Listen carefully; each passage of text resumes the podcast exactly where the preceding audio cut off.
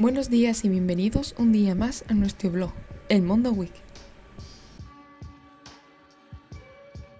Hoy les traemos un nuevo podcast donde hablaremos en exclusiva con un autor superventas en libros. Con ustedes, Santiago Posteguillo. Y muchas gracias también a la editorial Planeta por también facilitar que se aquí.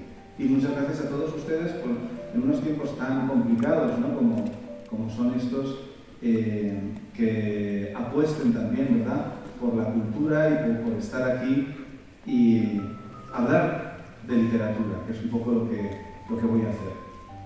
Hace poco, este autor sacó al público la segunda parte de la biología, Yo Julia, cuyo primer libro ganó el Premio Planeta 2018.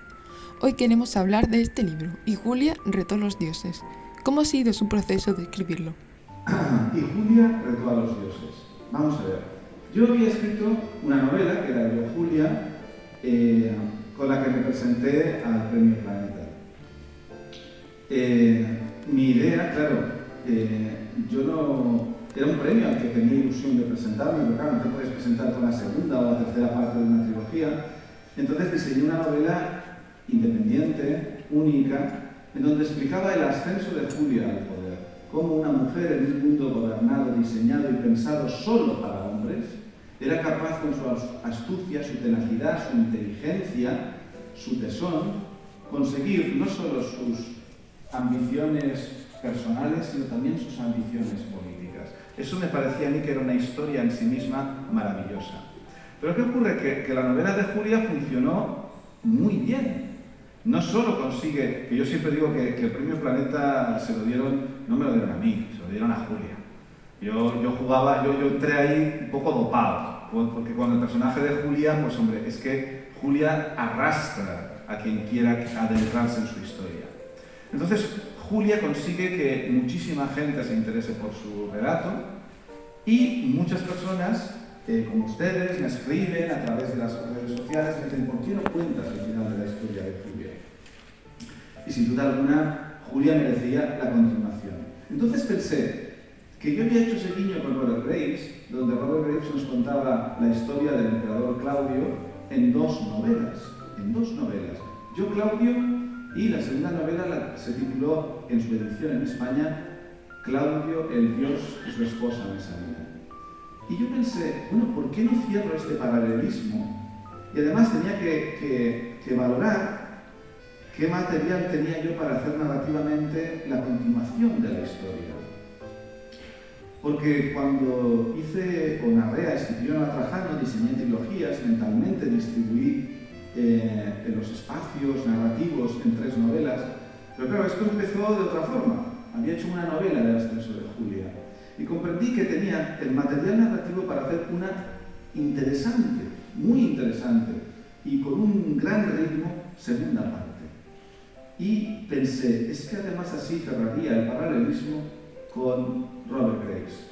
Yo Claudio, Claudio Dios, yo Julia y Julia todos los dioses.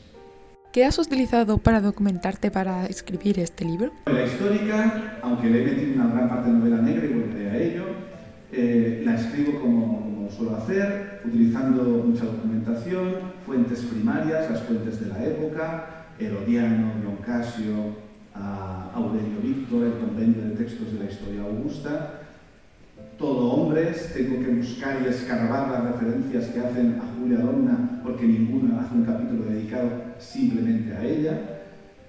Reunir toda esa información, las nuevas cosas que se hacen actualmente en el siglo XX-XXI, que son las fuentes secundarias, en las experimentales, viajar a lugares que recreo en la novela, hasta la numismática, una pequeña moneda como esta, solamente en, lo que nos viene eh, inscrito en la moneda, Diva Julia Augusta Consecratio SC, ya sabemos que eh, nos está diciendo que a Julia se la deificó después de ser consagrada y, y consultado el Senado. Fíjate si nos da información, una pequeña moneda. Toda esta información para poder tener la documentación necesaria para cometer el relato de la segunda parte. ¿Cómo te sientes al acabar ya de escribir esta biología? De la misma forma, en Julia de todos los dioses vamos a tener a los dioses interactuando con la propia, con el destino de Julia. Y los he incorporado para resolver un tema un problema narrativo que tengo cuando llego al final de una trilogía.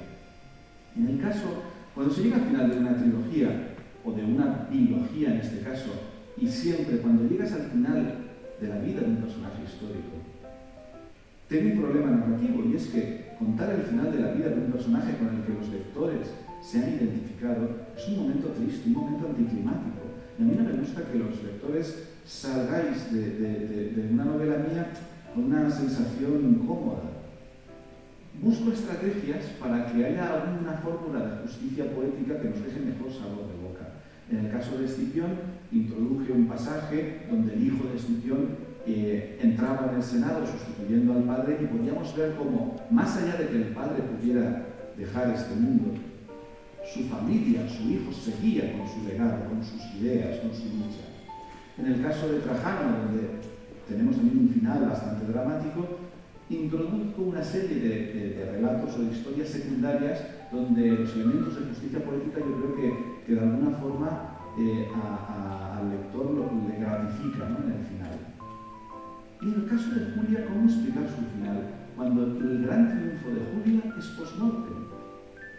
El gran triunfo de Julia no es solo llegar al poder, es mantener a su familia en el poder más allá de su vida, más allá de su muerte. Claro, yo podría simplemente llegar a su muerte y seguir 100 o 150 páginas, seguir contando lo que pasa en vida en el Imperio Romano y pueden ustedes ver cómo ella más o menos triunfa. Pero yo sé que en esas 150 páginas van a echar de menos a Julia. Y eso es un desastre narrativo. Yo quiero que Julia les acompañe hasta el final del texto. ¿Cómo hacer eso? Siendo concurrente con lo que ellos pensaban. Ellos pensaban que cuando uno fallecía iba al reino de los muertos. ¿Por qué no seguir con la narración? ¿Por qué detenerme en esa frontera entre la vida y la muerte? Estamos haciendo literatura. En Dante descendía a los infiernos. ¿Por qué no continuar con Julia más allá de su muerte? Y de esa forma Julia nos va a acompañar hasta el final mismo de la novela. Como última pregunta, ¿qué suele decirte la crítica sobre tus libros? Pero hay periodistas que me preguntan, ¿cuándo voy a escribir de algo de actualidad?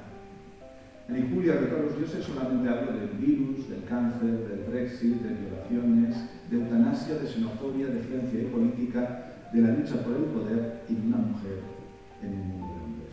Pero bueno, alguna vez escribiré algo que tenga que ver Muchísimas gracias por venir, Santiago Posteguillo. Eh, mucho éxito en tu libro.